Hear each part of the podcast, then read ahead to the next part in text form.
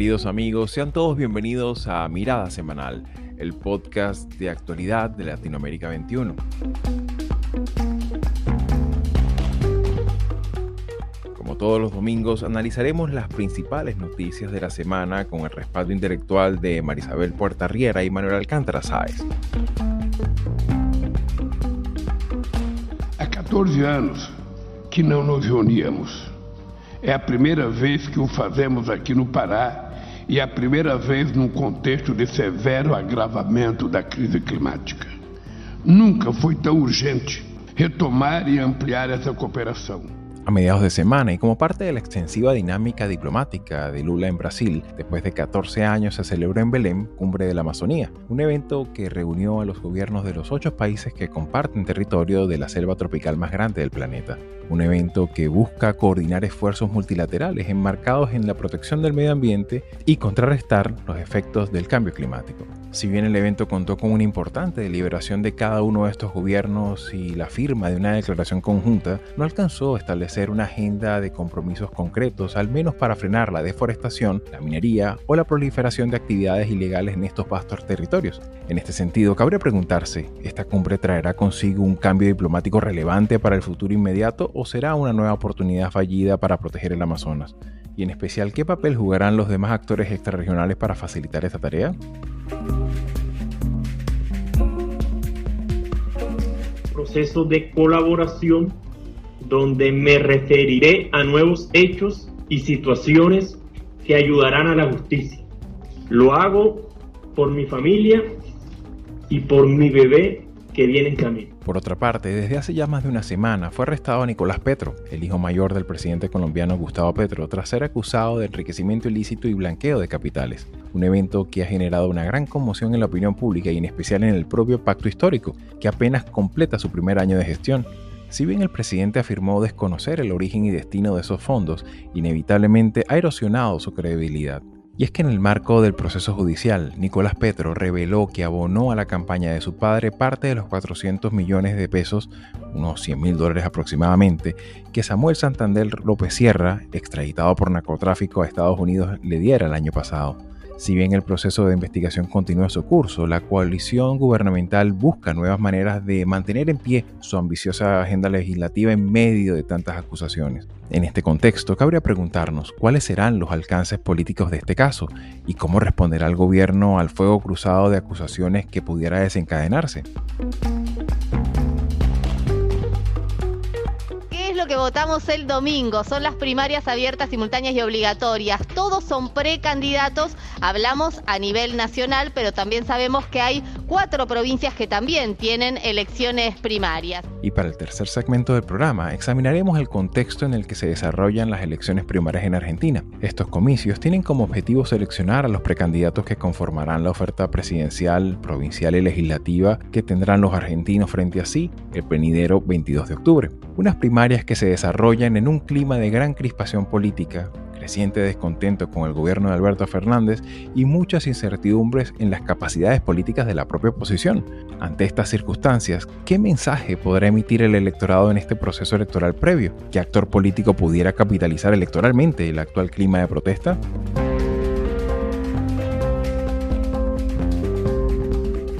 Soy Xavier Rodríguez Franco, les hablo desde Kissimmee, Florida, y hoy es domingo 13 de agosto de 2023.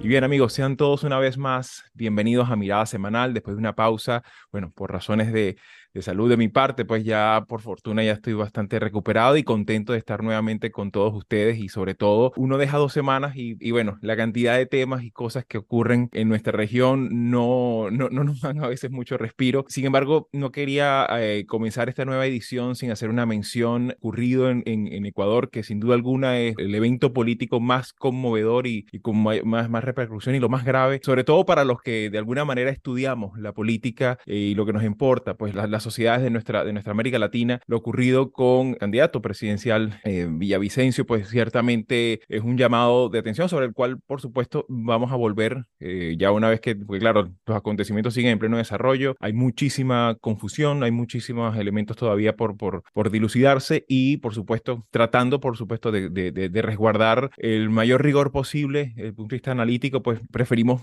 eh, abordar sobre este tema para la próxima edición, la semana siguiente. Sin embargo, bueno, obvio, evidentemente, pues es algo que ha ocurrido recientemente y que sobre lo cual volveremos la semana que viene con mayor capacidad de detalle, si es posible, ¿no? En ese sentido, pues, y ya para arrancar nuestro primer tema de la semana, esta semana se realiza en, en, Belén, en, en Brasil, una cumbre importantísima, que una cumbre que tenía 14 años sin realizarse sobre los países que, bueno, que comparten el, el control y, el, y, la soberanía del Amazonas. Eh, una, una, una, cumbre que, sobre la cual hay, había y sigue habiendo muchas expectativas, sobre todo en materia de coordinación, no tan solo de políticas medioambientales en general, sino también en términos de seguridad, en términos de seguridad alimentaria, en términos de resguardo a, a, a las comunidades. Estamos hablando de una, de una zona que entre los ocho países que la componen, tienen un, po poco más de 50 millones de habitantes, viven en el Amazonas, tienen eh, y han tenido presencia eh, humana desde tiempos inmemoriales. Y en ese sentido, por supuesto, estamos hablando prácticamente de un, de un, tema que no es tan solo transversal al tema estrictamente forestal, sino también tiene que ver un poco con la propia subsistencia de la, de la especie humana en el planeta. Y en ese sentido, pues me gustaría un poco tu apreciación de, de contexto, eh, Manolo, sobre todo porque, bueno, hay que tomar en consideración que forma parte de esta agenda, de esta intensa agenda internacional que ha desplegado Lula, sobre todo eh, desde llegado al poder en Brasil, y que esto, por supuesto, también ha tenido un efecto eh, en el plano de las expectativas. ¿Cómo ves tú esta cumbre que, se realiza en Belén esta semana? Bueno, como, hemos dicho en, otras ocasiones, la noticia es que por fin se celebra una cumbre después de 14 años. O sea, parece que, eso es un, una constante ¿no? en las relaciones interamericanas, que mecanismos de cooperación, mecanismos de mm, generación de buenas políticas eh, de vecindad, etcétera, han estado completamente bloqueados durante más de una década. ¿no? Entonces, el hecho de que se hayan reunido en Belén estos, eh, estos ocho países yo, ya en sí mismo es una noticia. Es una noticia, claro, incompleta, porque mm, de los ocho países solo cuatro estuvieron representados por sus máximas autoridades. ¿no? Eh, en concreto, bueno, lógicamente estaba el anfitrión, el presidente Lula, y asistieron el presidente de Bolivia, Luis Arce, la presidenta de, Perú, Dina Boluarte, y finalmente el presidente de, de Colombia, Gustavo Petro. No eh, acudió Maduro, no acudió Lasso. Lasso, evidente, posiblemente por obvias razones de, de que, está de que ha terminado ya su, su, mandato presidencial y demás, pero es más inexplicable que no asistiera eh, Maduro y no asistieron tampoco los presidentes de, de Surinam y de, y de Guyana. ¿no? Pero ya digo, eh, eh, eso es positivo. Es positivo también, y esto es un poco la intrahistoria, que, que Petro y Boluarte se hablaran. Bueno, no me consta que tuvieran una, una, conversación muy larga, pero es evidente que las fotos que hemos visto estaban allí juntos, porque hay que recordar que hasta hace muy poco eh, Petro no reconocía a Boluarte como, como presidenta de, de, de, Perú.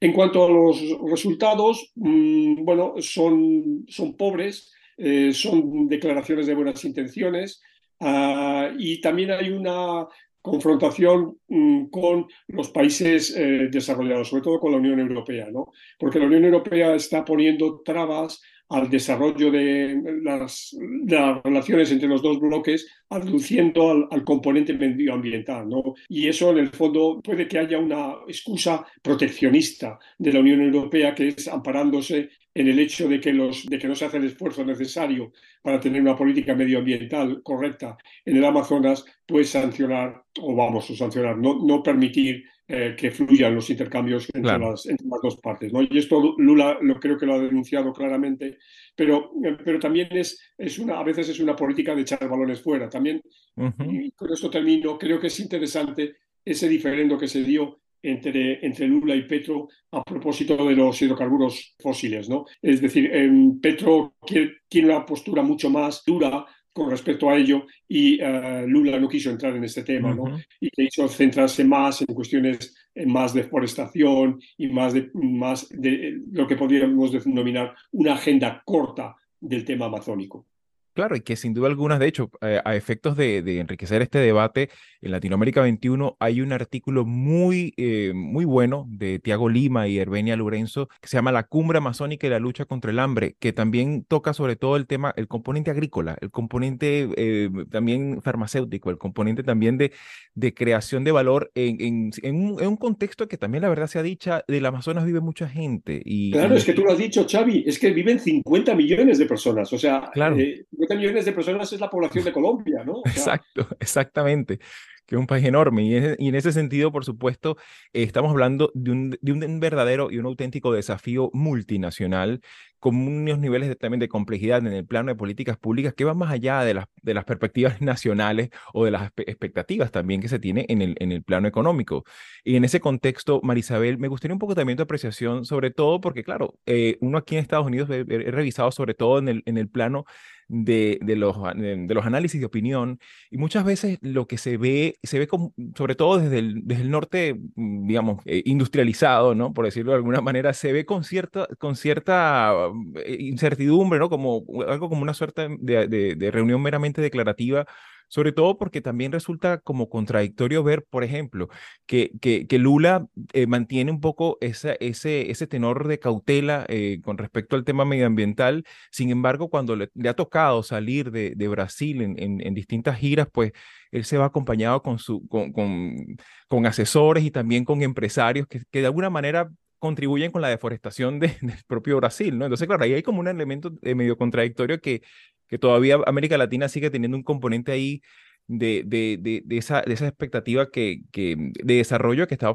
fundamentada principalmente en un elemento también extractivista, ¿no? Entonces, claro, me gustaría un poco tu apreciación, eh, Marisabel, ¿cómo ves esta cumbre y qué, qué elementos podemos tener también en consideración, sobre todo en el plano de los hechos? Esta cumbre, como, como lo dice Manolo, es un éxito en, eh, si lo vemos solamente porque después de tantos años lograron por fin reunirse. Entonces, desde esa perspectiva, el poder volver a conversar digamos, es un, punto a favor. Sin embargo, lo que yo sí veo que es mm, no solamente contradictorio, sino que ahí hay un problema desde el punto de vista de las expectativas y de los objetivos. No es solamente el desencuentro entre Brasil y, Colombia con respecto a la explotación, y en este caso es la exploración de hidrocarburos, de petróleo, que Brasil, el gobierno de Lula, eh, está a favor en esa dirección, va en esa dirección. Y por supuesto Petro era como la voz mm, eh, eh, que clama en el desierto porque no tuvo acompañamiento. Pero no es solamente en cuanto a la, a, la exploración petrolera, es también la deforestación. Bolivia y Venezuela se niegan a comprometerse. Y ahí es donde yo creo que hay una enorme debilidad desde el punto de vista de las metas. No podemos hablar de eh, exigirle a otros, exigirle a Europa que no tenga intenciones de, explorar, de explotar las debilidades de, Latinoamérica, cuando nosotros en Latinoamérica tenemos quienes ya están haciendo eso, en el caso concreto de la minería ilegal, pero además a la minería ilegal se le suma eh, el narcotráfico y el tráfico de armas. Y justamente e-, ese es el problema, que en esta cumbre eh, no es reconocido en su totalidad como una responsabilidad de los países de la región, pero además se asoma la posibilidad de que entonces la respuesta sea mayor fuerza eh, policial, eh, involucrar a militares en este asunto, cuando ya sabemos que son parte del problema, al menos desde el punto de vista del narcotráfico, de las actividades ilícitas entre estos, en estas fronteras, que es no solamente una frontera, digamos, líquida, es que está llena de una cantidad de actividades ilícitas que esta cumbre no va a resolver. Sabemos que, que estos son apenas compromisos o como dice Manolo, declaración de buenas intenciones, pero la realidad es mucho más eh, difícil y eso creo yo que es. Claro, eso de, de, desviar la atención, vamos a, atacar a, los otros actores, a los que están por fuera, para no tener que ver que el problema es interno. No solamente desencuentros en cuanto al petróleo, en cuanto a la deforestación, estamos hablando de una situación que es sumamente crítica y que involucra a todos los países que, que, que comparten la región.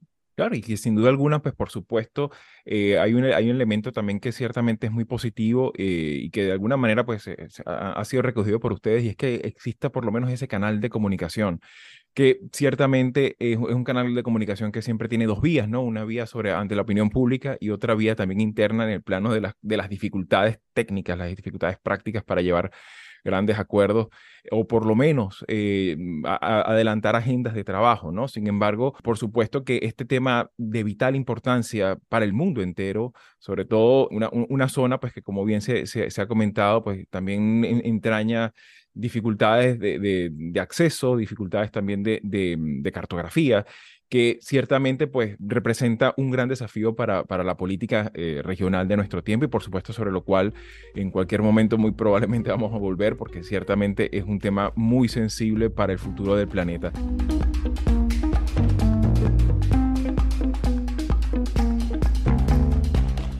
Ya para pasar a, a, un segundo tema, y un tema que de alguna manera ven, ha venido, lo, lo, trabajamos en su tiempo cuando eh, hicimos una, la primera, la, la, las primeras valoraciones sobre el gobierno de Petro. Volvemos a Colombia, donde hace dos semanas, justamente antes de, de, de, del parón de nuestro último episodio, se conoció la noticia, y bueno, por supuesto, no, no tan solo la noticia, sino también todo lo que se ha desarrollado posterior. De hecho, se, se conoció sobre la implicación que ha tenido el hijo de Gustavo Petro en todo este escándalo de de, corrupción, por supuesto que todavía sigue su curso judicial, sin embargo, pues esto, por supuesto, ha constituido un auténtico terremoto político, uno más en una acción eh, gubernamental de, de, de, Petro que ha sido bastante tumultuosa, bastante contestada, pero también eh, más allá del elemento mm, de comportamiento o compostura del gobierno de Petro también es, es, resulta llamativo cómo metaboliza un poco la crítica interna, que es un poco donde también se, hay, hay, que poner la lupa inexorablemente, porque claro, ciertamente lo que ocurre con, con el hijo de Petro pues tiene que ver, eh, tiene relación directa, no tan solo con su gestión, sino también con, con la financiación de, de, la campaña. Y en ese sentido, pues me gustaría un poco tu, tu, tu valoración eh,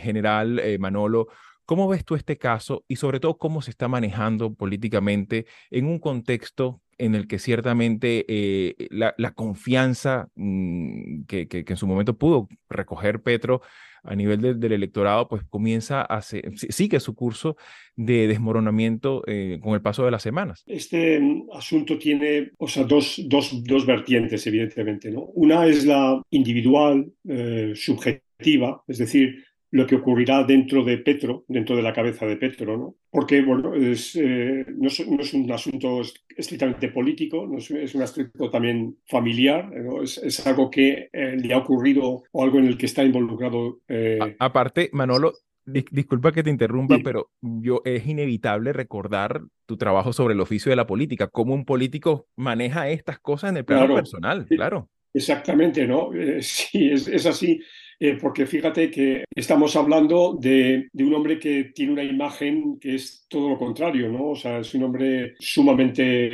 con una capacidad de, de abstracción, también, ¿por qué no decirlo?, con un, un, ego intelectual notable, que fíjate que en los dos últimos discursos que Petro ha dado, es decir, tanto el día de la fiesta nacional, perdón, de la apertura del Congreso de la, de la, de la legislatura actual, eh, de hace dos semanas y media. Y como es el día, el pasado lunes, en el, en el discurso del puente de, Boyacá, es un Petro totalmente distinto. Es un Petro que ha leído los discursos, que no se ha dejado llevar por ninguna veleidad eh, de tipo intelectualoide, o sea, diríamos un, un hombre de Estado, un hombre riguroso, ¿no? O sea, eso por un lado, pero por otro lado, eh, la otra parte es que claro, la política es la que es y la gente en, en Colombia rápidamente ha recordado eh, eh, la presidencia de Ernesto Samper. Claro. Y como la infiltración, la, la, la llegada de, de, fondos del narcotráfico en la campaña de Ernesto Samper, pues debilitó o, o, literalmente dinamitó la presidencia de Ernesto Samper, ¿no? Y esto, pues, es lo que, mm, lo que se presume que puede pasar en el caso de la presidencia de, Gustavo Petro. ¿no? Las declaraciones de Nicolás Petro han sido eh, en una revista, en la revista Semana. La revista Semana, por otro lado, se caracteriza por ser muy beligerante contra, contra Gustavo Petro. algunos dicen que no hay más que, sí, que puede haber algo, pero que hay mucho humo, sobre todo que hay mucho humo. Y, entonces, em, la cuestión es qué va a pasar en, en el Congreso.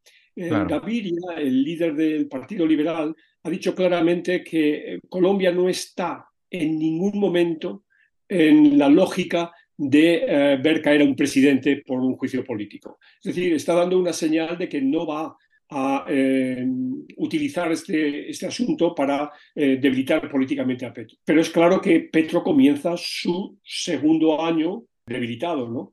Con las famosas tres reformas que tenía pendientes, pues que siguen pendientes y que ah, eh, siendo un hombre que es un hombre que no es un hombre de partido, o sea, no hay un partido político claro, eh, sólido detrás, eh, hay un movimiento, y es un hombre que encima además tampoco tiene una bancada política en, el Congreso.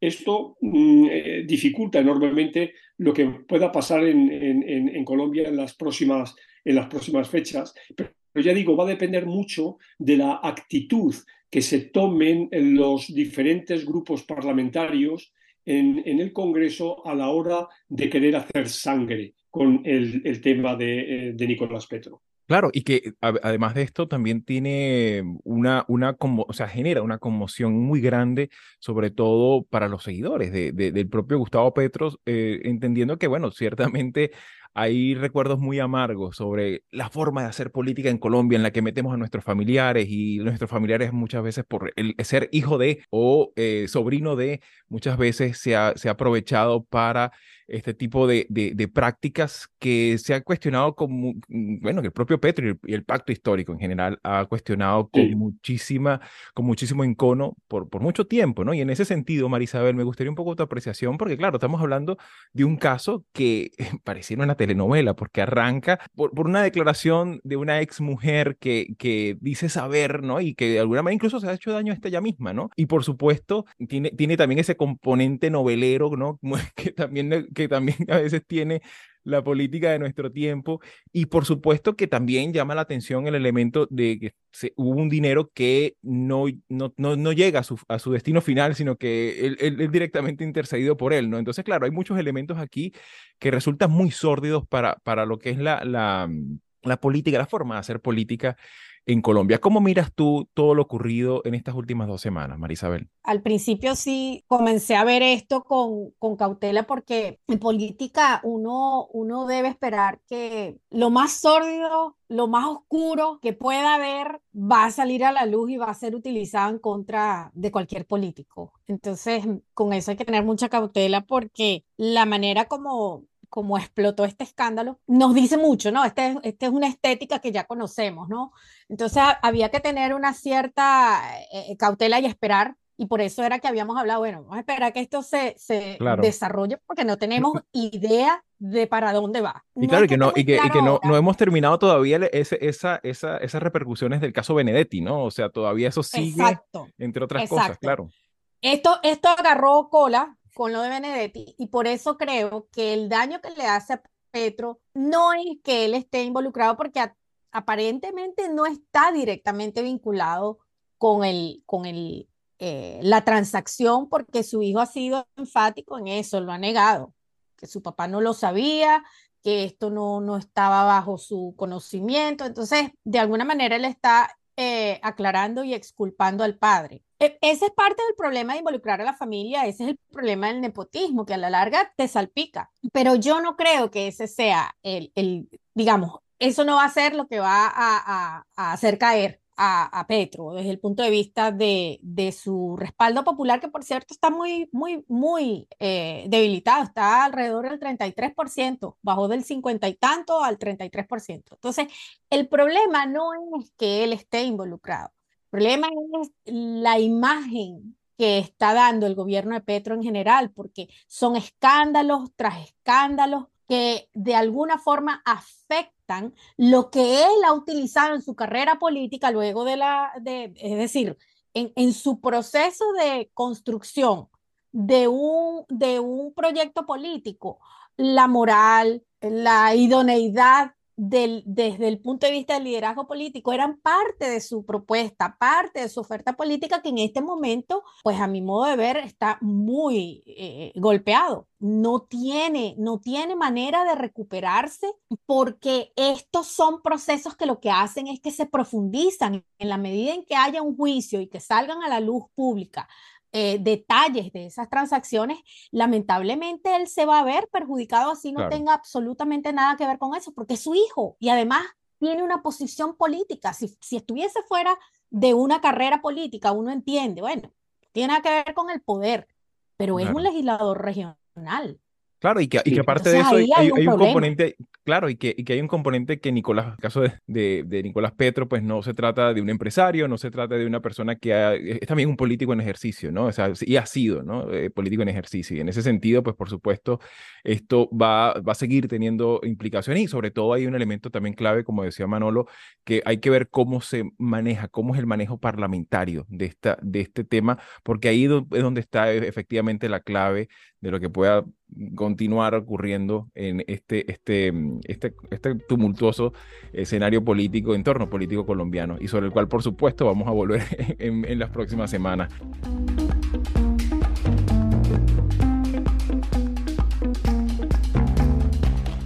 Y bueno, para finalizar nuestra, nuestra edición de esta semana, eh, nos, vamos a la Argentina, donde ya está todo hecho, la, suerte está echada, como se dice eh, desde, desde tiempos del Imperio Romano, la suerte está echada sobre todo con los principales actores políticos, las principales fórmulas. Ya este fin de semana se realiza las, las, pasos, las primarias obligatorias sobre las cuales eh, hay muchísima expectativa y sobre las cuales van a definir en buena medida esa, esa boleta, eh, esa, esa decisión que van a tener los argentinos muy en breve para, para, bueno, para, para determinar el entorno político de, de, los próximos años y sobre lo cual evidentemente han habido, hay mucha eh, contestación, también hay mucho desencanto, muchísima desmovilización electoral, hay mucha incertidumbre porque no, digamos, eh, la capitalización de la protesta no es tan clara. Eh, hace poco, pues, sobre todo siempre recomendamos cada vez que tenemos oportunidad de ello, los artículos que han salido publicados en, en, Latinoamérica 21, tanto de Diego Raus como Sara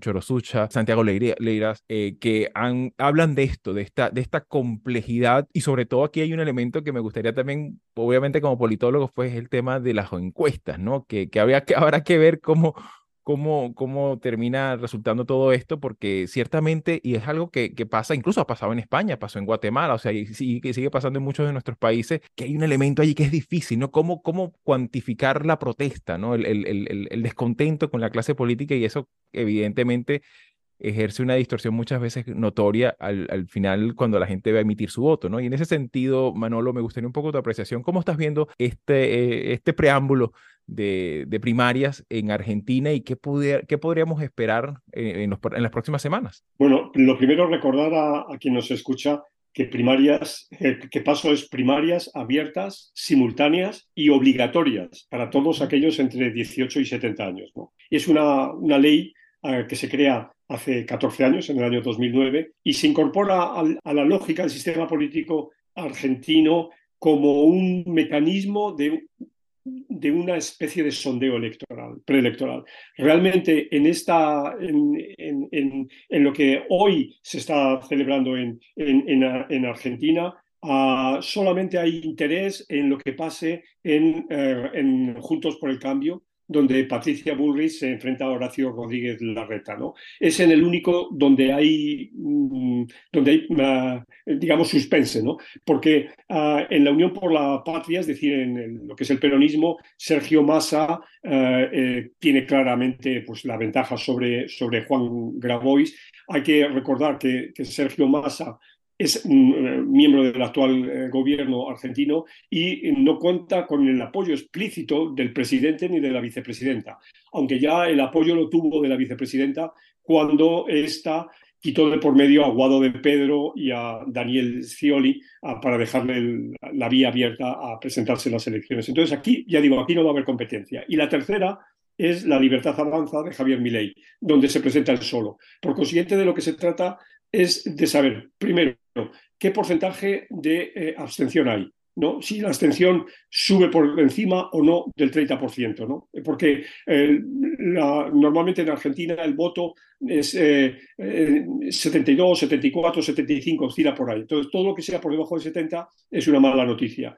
El segundo, como he dicho, ¿quién gana en Juntos por el Cambio? Si Bullrich o Rodríguez Larreta. Y tercero, ¿cuál es el porcentaje de voto que va a tener eh, eh Es decir, si se, si se afianza por encima del 20%, lo cual eh, genera un escenario de clara competencia para las elecciones, para la primera vuelta de las elecciones en, eh, en octubre, o si por el contrario se desinfla, como algunos han vaticinado. Porque, Xavi, yo creo que el voto protesta puede ir precisamente en la figura de Milei, ¿no? Es decir, de todo ese desencanto, sobre todo que se pueda dar en sectores jóvenes frente a la clase política, ese de verdad que se vayan todos que mi ley reclama podría, eh, podría eh, beneficiarse y beneficiarse, claro, de la mala situación que pasa Argentina ahora mismo. ¿no? Claro, y aparte que, es también llamativo porque esta, esta coalición oficial, pues evidentemente está echando mano sobre un masa que, que bueno, ha tenido un, un, rol protagónico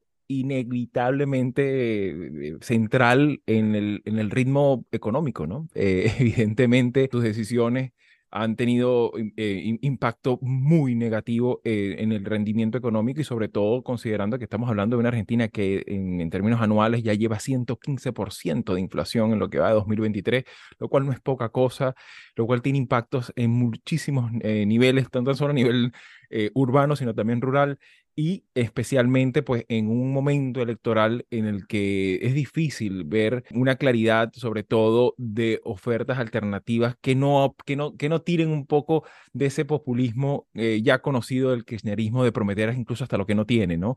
Y en ese sentido, Marisabel, me gustaría un poco tu apreciación, sobre todo considerando eh, que, como bien acaba de indicar Manolo, tenemos a, un Juntos por el Cambio en que Rodríguez Larreta y Patricia Bullrich no parecieran como que ante la opinión pública como que pudieran hacer algún tipo de alianza. Sigue, sigue un, un encono importante allí y sobre todo la figura pues de, de, Milei que ciertamente pues puede, recoger mucho de ese descontento. Sin embargo, en términos de, de, práctica política es difícil ver un Milei, eh, digamos, lanzando puentes, dialogando con otros sectores que no sean sus militantes, sus militantes, ¿no? Y en ese sentido, Marisabel, ¿cómo miras tú este escenario? argentino de estos días? Yo creo que el, panorama es mm, no solamente incierto, sino que es, mm, eh, yo coincido con, con Manolo en el sentido de la dirección que está tomando eh, América Latina con respecto a las, a las, incapacidades de los partidos de oposición de ser vistos como ofertas mm, o, como alternativa. El, tema de la oferta tiene que ver con ver a los partidos de oposición como alternativas a, a gobiernos eh, fracasados, a gobiernos incapaces, em, y eso es lo que estamos viendo en Argentina. Parece que, que en el caso de la oposición, digamos, claramente hay una división entre lo que pudiera ser un, un candidato moderado, Rodríguez Larreta, y una, una, como lo dice Sandra en, su artículo, ¿no? Los halcones, los, esa clasificación yo creo que, que es... Eh, sí, los halcones y las palomas, ¿no? Expresa, sí, tipo, tipo americano, ¿no? Pero eso expresa una realidad mucho más preocupante. Y es que en, en las oposiciones políticas, la fragmentación es lo que está contribuyendo con personajes como Milley para que tengan viabilidad política. Lo que hace años hubiese sido algo absolutamente exótico y sin ninguna posibilidad de tener éxito desde el punto de vista electoral, hoy día eh, eso no es nada más en Estados Unidos o en Europa, eso está pasando en Latinoamérica. Esos candidatos extremos, radicales, Colombia estuvo a punto, si no es por, porque la gente entendió que el, menos malo tenía que, que, que salir al frente. Y esa es la disyuntiva que tienen los argentinos este domingo. Lo preocupante es que la abstención es posible que sea la forma de expresar ese descontento, esa, ese, eh, digamos, es, es, esa aspiración a que se vayan todos. El problema es que cuando se van todos, ¿quiénes, quiénes quedan? Quedan los Milei, quedan ese tipo de visiones extremas de la política que dicho sea de paso, no es que vienen a arreglar, es, esas visiones extremas realmente no tienen un proyecto político que no sea destruir, acabar con lo que se entiende que es el problema, que muchas veces es simplemente una institucionalidad muy mal dirigida, sin ningún tipo de liderazgo político. Pero esos son los riesgos.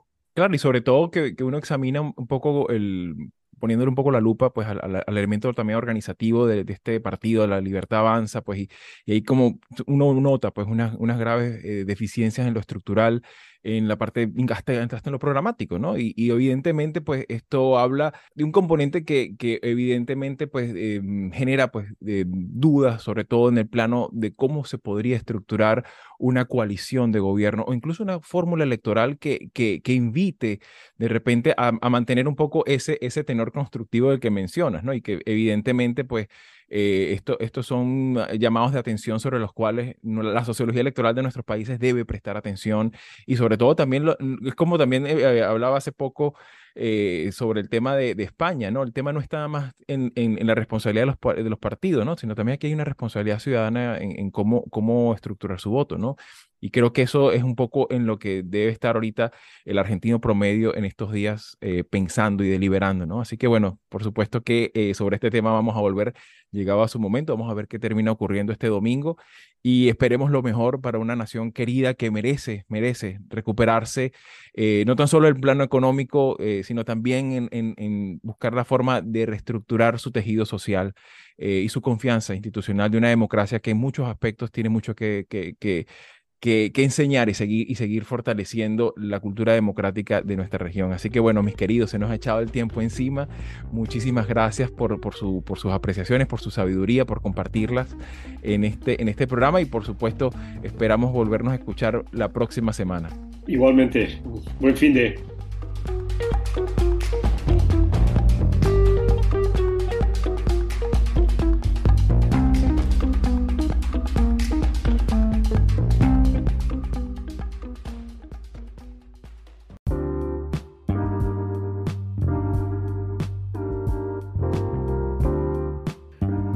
este episodio fueron obtenidos de Canal Go Brasil, El País y Televisión Pública Noticias.